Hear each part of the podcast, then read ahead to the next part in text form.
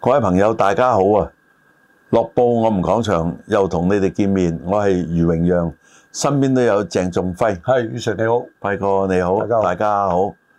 誒啱又埋咗尾啦，知道十月嘅數字啦啊！咁呢個數字係講到嘅，嗯，我哋見到一路啊八月九月咁行過嚟，十月又好啲咯喎。嗯十月嗰個賭收咧達到幾乎三十九億嘅，嗯係三十八點九九，即係爭一百萬，爭咗阿輝哥你冇去玩兩即係冇手辦法，你玩兩手一定唔止一百 萬嘅係嘛？夾份啦，一人啊五十一萬人啦五十，萬啊！咁啊，而家呢個數字都算喺不幸中之大幸㗎啦，三十八點九九，因為有咗咧十月嘅黃金周嘅支撐啊！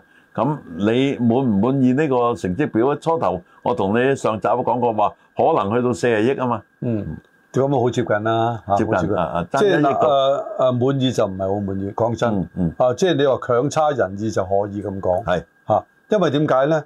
就誒我哋記住咧，就一個黃金周啦，另外一樣咧就老實講多咗一日嘅，啊，即係同九月份比較，因為十月份有三一日，啊多一日就多一億度啦。啊，即你係照翻佢三十八點九九除以三十一啊 嘛，係啦。啊多一億咁所以咧，即係呢個咧，亦係誒誒，我哋不幸中另外一個幸咧，就係話誒啱啱先過晒呢段時間，個疫情又殺到嚟啊！廿幾號已經殺到嚟啦嘛，嗯嚇咁啊，所以咧，所以即係呢呢個月咧，即係佢個賭收誒、呃未達到我哋所謂滿意啲呢個咧，就同幾多你滿意咧？又啊？講我我一覺個得大概大概五十億五十億係嘛係？係係嘛？啊好即係咁我呢個就都唔太難啊！啊。我冇理由 話一百億嘅嗯好呢個呢個問唔題太講難。啊！咁另外都想問下阿輝哥啦。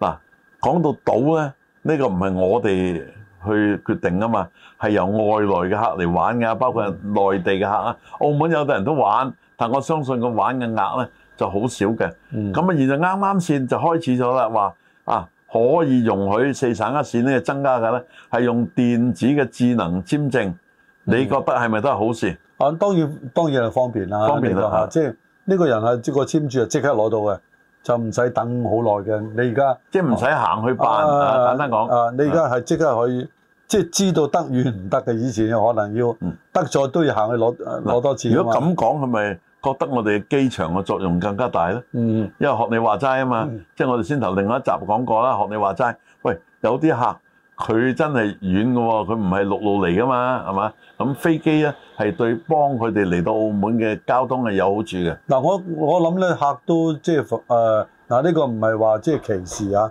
絕對會分高中低嘅。啊係高嘅佢會坐飛機因為嚟幾，幾多上海客嘅，係佢啲快快脆脆，即係個時間就係金錢啊嘛。係佢又中意嚇，即係嚟澳門玩下嘅嚇。咁、可能坐飛機，可能一日可以即刻來回都得嚇。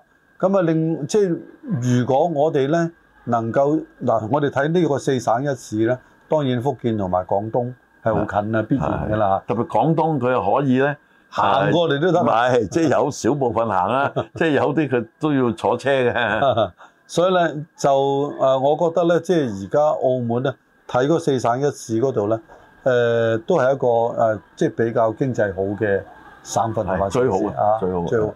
咁所以咧，即係而家咧，誒、嗱，當然咧，而家個疫情又即係嚟嚟緊啦。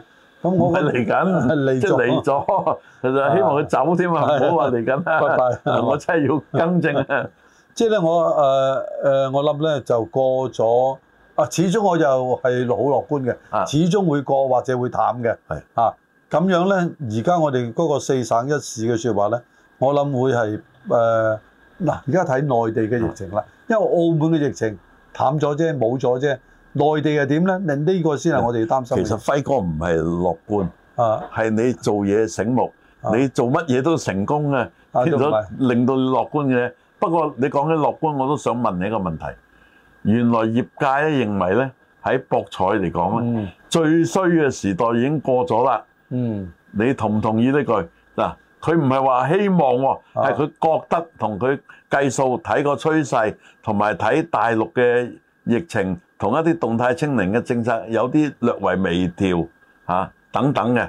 你講最衰係咪三億幾嗰個月佢叫最衰啦？啊，嗰啲係額外啦，因為即係整個澳門咧係差唔多係靜停頓止咁滯啦，係嘛？唔止係賭係衰啊，非法都唔得嘅係嘛？即係剪頭髮啊啦，我嗱，所以第一問你，你覺得啊，我哋聽到呢個業界嘅消息，你同唔同意佢哋嘅睇法先嗱，？我不論業界係啊即係盲目樂觀或者係自佢唔係我，盲目㗎，係咪即佢係有我佢理據。我不佢理認啊。為佢唔係話啊，一定將來會好似頭先講一百億，即係總之認為咧最衰，當然唔係講三億啦，即係啊即係話最黑暗、最慘嘅時期咧已經過去，咪你計到條你同唔同意咧？啊，我同意，我同意。啊但即係如果冇其他嘅特別情況咧啊嚇，當然咧，啊啊，即係當然就算個疫情輝哥咧就對業界呢個諗法咧都有啲贊同係嘛？得不過就希望咧，即係能夠真係穩定啲，即係冇突發嘅嘢。但係我又有樣嘢睇就係話啊，如果業界樂觀咧，再加上咧，即係喺十一月啊，新嘅賭牌點樣咧會揭曉啊？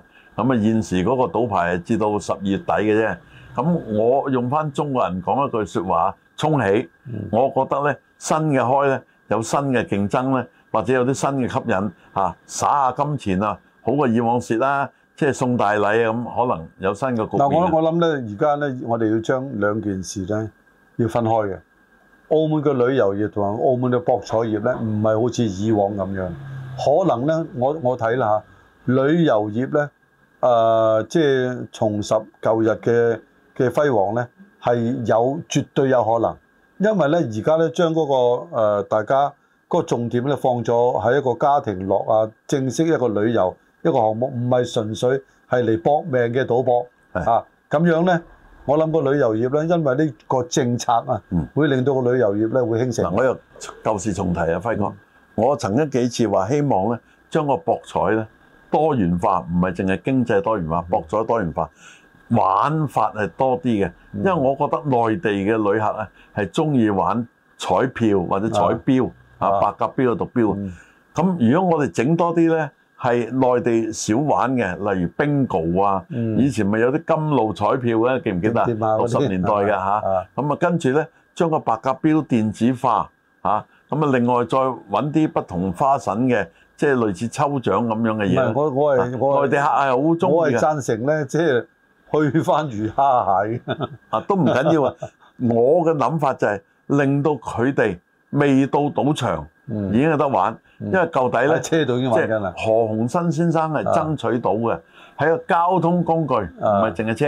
嗱，如果我講到船啊交通工具，飛機、船同埋車，當佢一離開咗某個地方嘅水域範圍，即係唔當喺大陸賭錢啊，例如飛機上到上面你超過咗，你咁啊可以玩啦嗱。你即係但係呢個要爭取，因為事實咧，阿輝哥講埋呢句先啦。以往係有爭取到嘅成績噶嘛，係可以真係喺你船度玩記噶記嘛唔。記得喺船嗰度咧可以玩彩票嘅？我 記得啊，所以呢個咧就話，即係咧誒多元化咧係嗱，即係我諗咧，即係大家去一個地方去玩到唔同嘅嘢，包括博彩多元化啦，覺得係得一意個啊嘛。係一個樂趣嚟嗱嘅。，輝哥澳門通，我我諗你都仲猶記得啊。嗯，喺澳門興呢個周圍彩票嘅時候咧，係整咗好多個好似更亭咁嘅，係紅街市都有嘅。刮刮刮啊嗰陣時，啊！嗰啲叫刮刮刮啊！咁啊好多地方有嘅喎係啊！咁啊喺南環又有嘅，差唔多咧就等於而家嗰啲賣郵票嘅郵票亭咁樣嘅啊！ 啊！我最即係呢度咧講到少少啦啊嚇，就我最記得咧刮刮刮嗰陣咧，我咧就喺綠村電台做緊嘅， 係咁咧就跟住咧就個記者招待會就我去開嘅，即係係代表電台去開嘅。咁我覺得咧，即係你當都時啊當時即係刮咗唔少喎 冇刮到，哦 即係覺得咧，誒點解啲好似細路仔我哋玩誒，即係喺啲檔口度誒搣籌仔記唔記得啊？係有啲咩籌 仔，有啲係刮去有啲係刮係啦咗銀色嗰部係分，啦，就露出入邊咧，即係話啊個氣球一個，係或者糖一粒，或者啊多謝你咁啊啊！！當時我去到嗰、個嗰、個招誒記者招待會嗰度，我覺得喂咁得意嘅啲小朋友玩嘅嘢，而家居然能夠上到去即係殿堂級，係咪都幾得意嘅？係咪啊？啊你相當於喺綠村電台咧，就等於誒、呃、現在阿林敏聰喺無線咁噶咯啊啊唔知啊，喎，係 嘛？即係好受歡迎噶嘛。啊唔係唔係，我哋嗰啲都係即係一般般啦、嚇嗯嗯。咁你記唔記得一啲人名啊？即即係係踩單車嗰位叫咩？我同你講過嘅，踩單車即係係啊，踩單車啊，即係李志輝唔係，邊個啊邊個即係綠村電台踩單車個經 理啊，兩個字嘅，啊海叔啊啊郭姓海郭先嘅生啊，因為我問得你，我估你又會知 嘅。